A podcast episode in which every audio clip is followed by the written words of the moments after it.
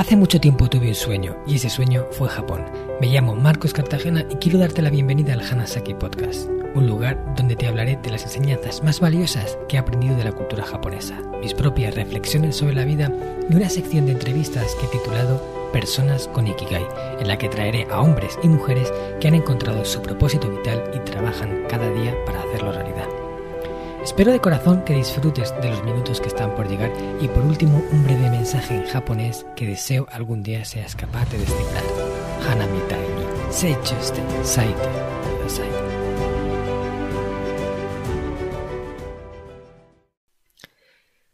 Hola a todos mis apreciados oyentes del Hanasaki Podcast Creciendo con Japón. Antes de nada, quiero felicitaros el año. Hace unos días que comenzó el 2021 y creo que todos lo estamos cogiendo con muchas ganas. Principalmente porque tenemos la esperanza de que la sombra del COVID-19 empiece a dejarnos funcionar con una cierta normalidad y que podamos volver a hacer todas esas cosas que hemos ido dejando de lado y que ya empiezan a pesarnos, como por ejemplo viajar.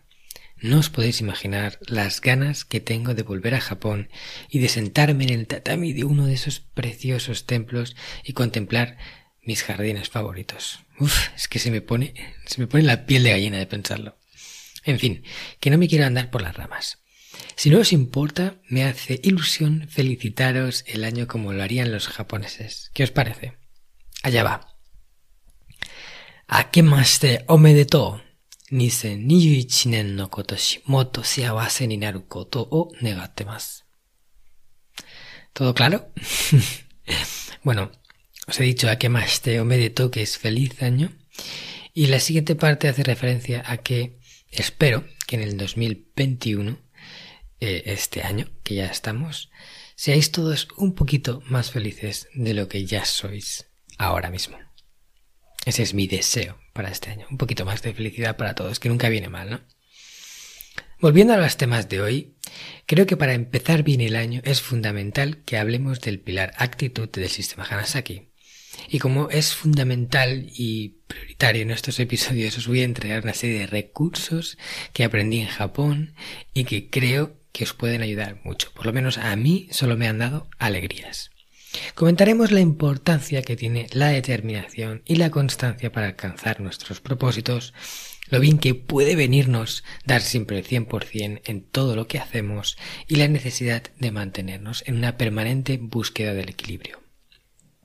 Así que sin más dilación, vamos con el podcast. En primer lugar, hablaremos de la determinación y la constancia. ¿Pero qué es esto? ¿Vale? Yo las pongo juntas porque considero que son necesarias, se necesitan la una a la otra, aunque son diferentes. Por un lado tenemos la determinación, que es esa voluntad eh, de hacer algo y de hacerlo de forma inquebrantable. Cuando alguien tiene determinación, es, es una decisión que ha tomado y no se va a parar ante nada. Tiene la determinación de fuego que yo digo, ¿no? Tiene una llama encendida que le impulsa a seguir hacia adelante para alcanzar un propósito que, es, que se ha marcado. Y la constancia es el arte de mantenerse en el camino. Porque de nada sirve empezar algo y ponerse a tope con algo nuevo si al cabo de unas semanas lo dejamos y, no conseguimos hacer que florezca. Muy raramente vamos a conseguir algo que valga la pena en poco tiempo. Lo normal va a ser que apliquemos y que invirtamos una gran parte de nuestra energía para hacer que ese propósito pueda llegar a convertirse en una realidad. Y lo que le pasa a muchas personas, a una gran mayoría, es que inician cosas y luego nunca las acaban. Nunca se mantienen en el camino el tiempo suficiente, quizás porque les faltaba determinación o quizás porque les faltaba perseverancia. Pero no podemos tener una cosa sin la otra. Y para mí lo importante es, primero, si queremos llegar a lograr un objetivo importante, es desarrollar esa determinación. Yo siempre lo comparo como un fuego que alimentamos. La determinación es como una llama que se enciende. Puede ser una llama pequeña o puede ser una gran hoguera. Hay veces que la gran hoguera se enciende sola. Oye, pues mira, ahí hemos tenido suerte, porque de algo que queremos conseguir surge tan grande dentro de nosotros que el fuego se enciende solo. Y ese fuego alimenta todo y ese fuego ayuda, por supuesto, a mantenernos constantes en el camino. Pero si la llama es pequeña, como, como suele ocurrir, es un deseo que tenemos, pero no tenemos la determinación inquebrantable. Entonces, a la mínima que empecemos a encontrarnos obstáculos, uno detrás de otro, esa llama se irá apagando, apagando hasta que la hoguera se extinga y ahí nos daremos por vencidos o nos retiraremos de nuestra carrera. Por eso tenemos que alimentar el fuego y crear determinación. Eh, yo siempre lo hago retroalimentándome con ese objetivo, pensándolo una y otra vez, imaginándome cuando lo, cuando lo he conseguido, cuando lo he hecho realidad, cómo me sentiré, eh, pensando en todo lo positivo que eso tiene. Todo esas acciones que os estoy comentando ahora es como echar ramitas a ese fuego cada vez que nos ilusionamos con eso, de forma intencionada, porque la ilusión puede llegar sin querer o intencionada. Yo lo que digo es que tomemos las riendas de nuestras vidas, que no dejemos que la determinación sea algo que surge o no surge por azar, sino que también podamos provocarla. Y hagamos por crear esa ilusión, hagamos por crear esa determinación. Tenemos que quererlo, tenemos que pensar en se usa mucho la técnica del dolor placer. Por un lado, pensar en exagerar un poco los sufrimientos que, que tendríamos o el dolor que tendríamos de no conseguirlo y el placer, el disfrute, la, la, sensación de satisfacción que tendríamos al conseguirlo.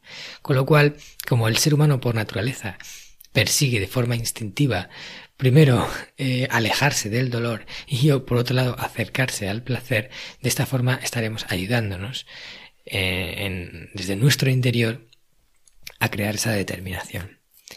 Y cuando ya la hayamos construido a base de alimentar el fuego, tendremos que estar pendientes para no desviarnos del camino, para mantenernos constantes. Yo, esta es una de las eh, cualidades que creo que tengo más intrínsecas en mi carácter. O sea, el tema de ser alguien perseverante.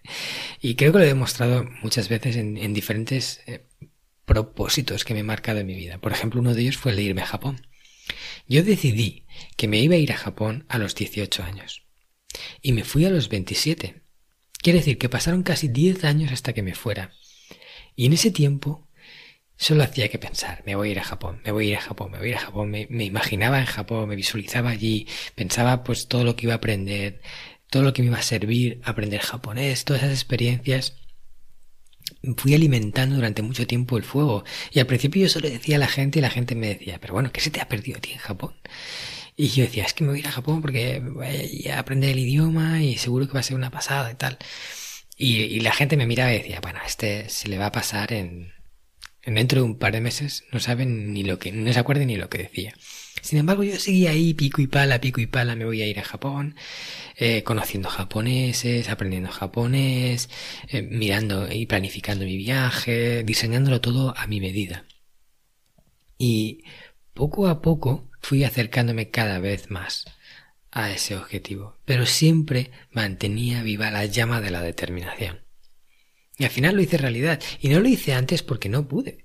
Porque eh, yo quería diseñar el viaje a mi manera. Quería hacerlo como quería. O sea, quería irme a Kioto, que es la ciudad, la, la antigua capital.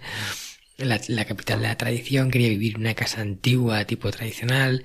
No podía aceptar a lo mejor una beca que me decían cómo tenía que viajar, dónde tenía que estudiarlo y que tenía que hacerlo todo como ellos me decían, sino quería ser partícipe en el diseño de mi sueño. Y así fue, y eso requería tiempo, requería ahorrar, requería perseverar. Pero lo hice realidad y ha sido una de las mejores experiencias que he tenido en mi vida. Y de hecho este podcast no sería una realidad si no me hubiera ido a Japón aquel primer año. Y luego volví una y otra vez y ya me quedé conectado. Pero todo empezó por un sueño que perseguí con determinación y constancia. El siguiente punto del que quiero hablaros es la necesidad que tenemos de intentar dar siempre el 100% en todo lo que hacemos. Y es que es lo que yo digo en todo momento. Cuando vas a hacer algo, ¿qué más te da? Si vas a utilizar ese tiempo para hacerlo, en dar el 50% o el 100%. Una vez que ya estás en la tarea, vas a hacerlo, vas a aplicar ese tiempo, pues da lo mejor de ti, porque eso marca literalmente la diferencia. Intenta estar con los cinco sentidos en lo que estás. Hazlo bien. Yo no te digo que lo hagas perfecto, porque a veces buscando la perfección nos obsesionamos y, no salimos de ahí, nos atascamos y, no conseguimos avanzar. Pero, pero sí intentar dar lo mejor y hacerlo cada vez mejor. Aquí la filosofía Kaizen es fundamental, pero para mí esta es una actitud que, que yo vi en los japoneses muy arraigada. Y sobre todo lo vi gracias a una de las palabras que los japoneses más utilizan. La he mencionado en varios de los podcasts que, que me han hecho, entrevistas que me han hecho, y también hay una palabra en mi blog eh, sobre esto en la serie de las 100 palabras más bellas de Japón, que por cierto la pondré en las notas del programa, donde podréis encontrar todos esos aspectos relevantes del podcast que voy mencionando mientras hablo y que seguramente puede interesaros luego revisar en la entrada de blog correspondiente para ver cuáles son esas notas. Así que yo colgaré esta palabra para que la podáis leer, quien le interese. Y esta palabra no es otra que la de Gambaru. Gambaru. Este podcast está patrocinado por descubriendojapón.com, una agencia especialista en organizar viajes con alma a Japón de la que yo también soy uno de sus fundadores. Hemos nacido para dar servicio a todos aquellos que quieran descubrir el país de una forma diferente, con la que poder conectar con su esencia y volver de allí con la sensación de haberlo conocido de verdad viajes con grupos de tamaño reducido, visitas a lugares fuera de las clásicas rutas turísticas y acompañado por uno de los guías del equipo de Descubriendo Japón, un amante de la cultura japonesa que habla el idioma y que te lo mostrará más como un amigo que como un guía a la vieja usanza. Yo soy uno de ellos. ¿A qué esperas para hacer realidad tu sueño? Visítanos en descubriendojapón.com. Gambaru es una de esas palabras japonesas que no tienen traducción al español. Y viene a significar algo así como, eh, pues eso, eh, dar lo mejor que llevas dentro, o hacer todo lo que puedas, todo lo que esté en tu mano. O, no sé, es que es como, como entregar el máximo que llevas, ¿no? Y es que esto lo utilizan un montón los japoneses. Cuando ellos se, se tienen que enfrentarse a una prueba complicada, no dicen suerte para tu examen, por ejemplo, o suerte para tu entrevista de trabajo, o suerte para el lanzamiento de tu producto, si es que es lo que vas a hacer. Ellos lo que dicen es gambatte. Gambatte kudasai, es lo que dicen. Y significa esfuérzate, por favor, o da lo mejor de ti, por favor. Y, el que lo recibe, el que recibe esa arenga, lo que dice es gambarimas, que es que voy a hacerlo lo mejor que pueda, no voy a dar el 100%. No te dicen suerte, a ver si tienes un buen examen fácil o una entrevista fácil o te preguntan justo lo que te sabes. No, porque consideran que depende de cómo, o sea, con qué actitud tú lo hagas y, y todo el trabajo que hayas hecho antes de ese momento lo que va a condicionar que consigas o no consigas un buen resultado. O sea, que no confían tanto en la suerte, sino en lo que uno hace por hacer que esa suerte suceda. Y este mi concepto me, me chocó mucho porque de verdad eh, en España estamos muy acostumbrados a decir siempre suerte, suerte. O sea, la suerte para nosotros es como un santo grial que buscamos. Ojalá las circunstancias se amolden a nosotros, ¿no? Por suerte. Y eso no va a ocurrir. A veces sí, a veces no. Nadie puede predecirlo. La suerte desde mi punto de vista es aleatoria. Un día te cae algo y otro día no te cae.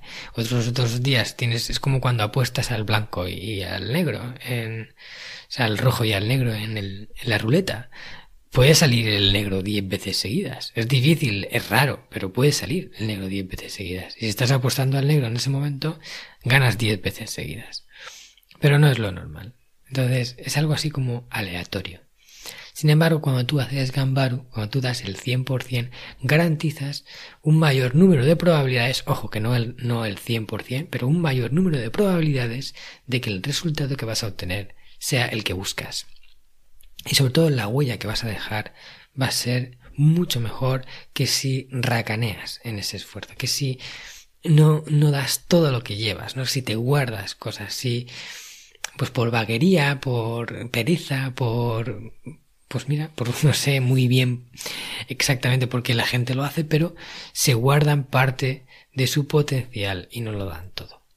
Entonces, hagas lo que hagas, gambate kudasai, como dirían los japoneses. Da lo mejor de ti, porque ya que vas a invertir el tiempo, por lo menos que valga la pena. Y el tercer punto del que vamos a hablar es uno que a mí me encanta, y es el de mantenerse en permanente búsqueda del equilibrio. Yo hace ya tiempo que, que empecé a pensar, pues que estas cosas que me dan a mí por reflexionar, si había una palabra que fuera como la palabra más importante. Una palabra que destacara por encima del resto. Y sí que es verdad que hay términos con muy conocidos y que son muy potentes. Por ejemplo, honor, amor, em, confianza, no sé, hay muchas, ¿no? Y, todas tienen su potencial, todas son importantes en un aspecto. Pero yo quería buscar una todavía más importante, que englobara todo. Y al cabo del tiempo la encontré. O creo que la he encontrado. De todas formas, esta es mi visión. Pero la palabra que yo encontré es equilibrio. Equilibrio. ¿Y por qué es equilibrio tan importante? Pues porque el equilibrio está en todo y es necesario para que las cosas funcionen bien. Algo solo funciona bien cuando está en su punto de equilibrio y esto lo abarca todo, absolutamente todo, el equilibrio. Una de nuestras tareas debería de ser intentar encontrar esos puntos de equilibrio que hace que las circunstancias funcionen de forma óptima. Por ejemplo, a ti te puede gustar por ejemplo, comer naranjas. Y las naranjas son saludables, son buenas, es una fruta y es bueno comerlas.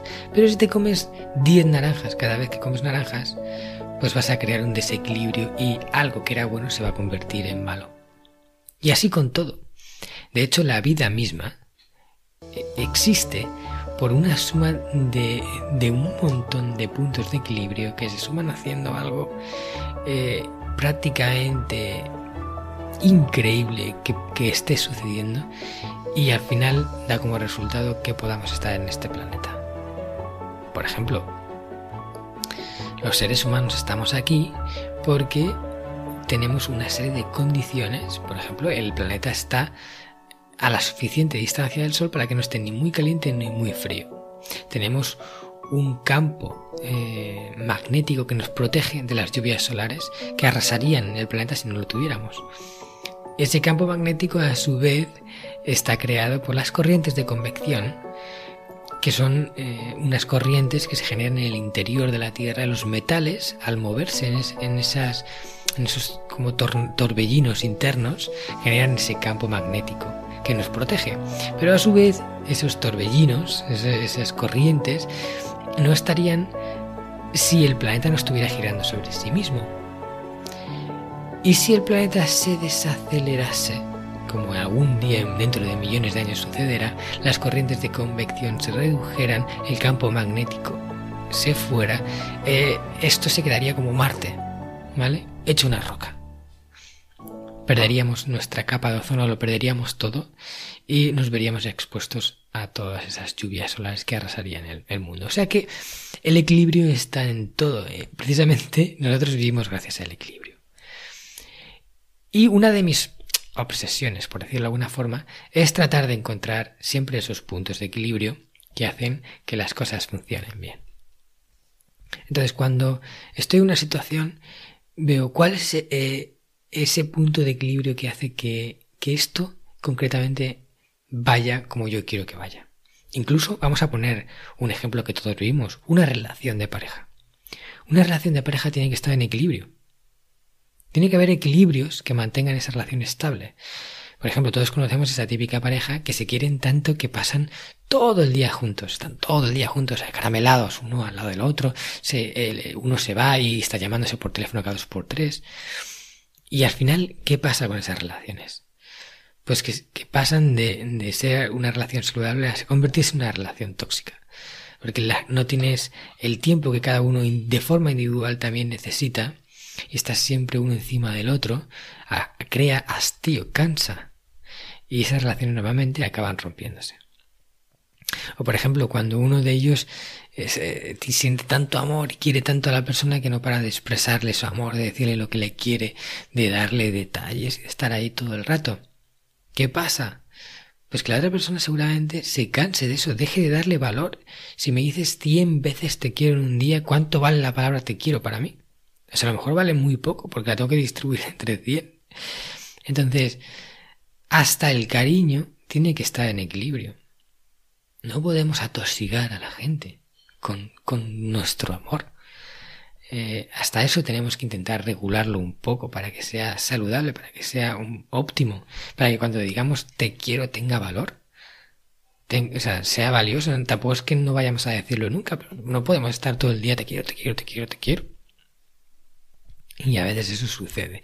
Esas personas no saben que hay que encontrar un punto de equilibrio y lo desequilibran constantemente. A mí, a mí en Japón me encantó, por ejemplo, ver que ellos habían sabido encontrar el punto de equilibrio entre su parte tradicional y su parte moderna. Sí, o sea, eh, me pareció formidable cómo conseguían mantener sus tradiciones, eh, la parte de las geishas, todo, todos esos templos antiguos, incluso gente vestida de kimono por la calle todo ese Japón de antes, por supuesto ya no es el mismo que ahora, pero se percibe en el ambiente, sobre todo en las ciudades más tradicionales como Kioto, como Nara. Y, luego, por otro lado, es una de, las capitales más modernas y avanzadas del mundo. Y Tokio, por ejemplo, es una super metrópoli eh, a, la última en todo, con, con unos sistemas de transporte súper eficientes, súper rápidos. Y todo eso convive en armonía. Tienen sus jardines zen, los monjes ahí en los jardines barriendo con, con, las, con las escobas hechas de, de hebras de bambú. Y luego tienen los supertrenes bala que van a 300 y kilómetros por hora y salen uno cada 10 minutos y llegan puntuales y no se retrasan ni 10 segundos. Y eso vive en equilibrio. Eso está porque han sabido encontrar ese punto de equilibrio. Yo me fijé mucho en ese aspecto y, me inspiró a la hora de, de, crear este recurso, que yo os animo a que adoptéis y que este año 2021 empecéis con estas tres nuevas actitudes que yo os he proporcionado. Muchísimas gracias, como siempre, por estar ahí, por escucharme, por apoyarme en el podcast, por enviarme vuestros comentarios, por decirme eh, que os gusta eh, lo que estoy haciendo y por darme energía para continuar, porque esto del podcast requiere también de esa determinación y constancia para publicar todas las semanas, para no eh, dejar a la audiencia sin uno de sus preciados audios y yo me esfuerzo mucho por hacer que así sea. Así que os animo a que sigáis aquí, que me escuchéis en las diferentes plataformas y que estéis conmigo la semana que viene en la próxima entrevista que voy a publicar. Os mando un super abrazo y como os dije al principio, os deseo lo mejor en este nuevo año que entra. ¿Qué tal? ¿Te ha gustado el contenido de hoy? Si es así, te estaría súper agradecido si pudieras ponerme una reseña positiva en Apple Podcasts, Evox o la plataforma que utilices de forma habitual. Esto me va a ayudar a hacer llegar a más personas un contenido que realmente creo que es valioso. También te recuerdo que todos los oyentes del podcast tenéis la posibilidad de descargar de forma gratuita el primer capítulo del libro, del cual soy autor, El Sistema Hanasaki, los nueve pilares de Japón para una vida centenaria con sentido, y además un pequeño ebook complementario que he escrito y titulado Los 27 superalimentos de la dieta japonesa, donde hablo de aquellos alimentos que según se cree ayuda a los japoneses más longevos a vivir hasta los 100 años. Puedes descargar estos dos obsequios en marcoscartagena.com. Nos vemos en el próximo podcast y como dirían en japonés, mata kondo, soremade o genki.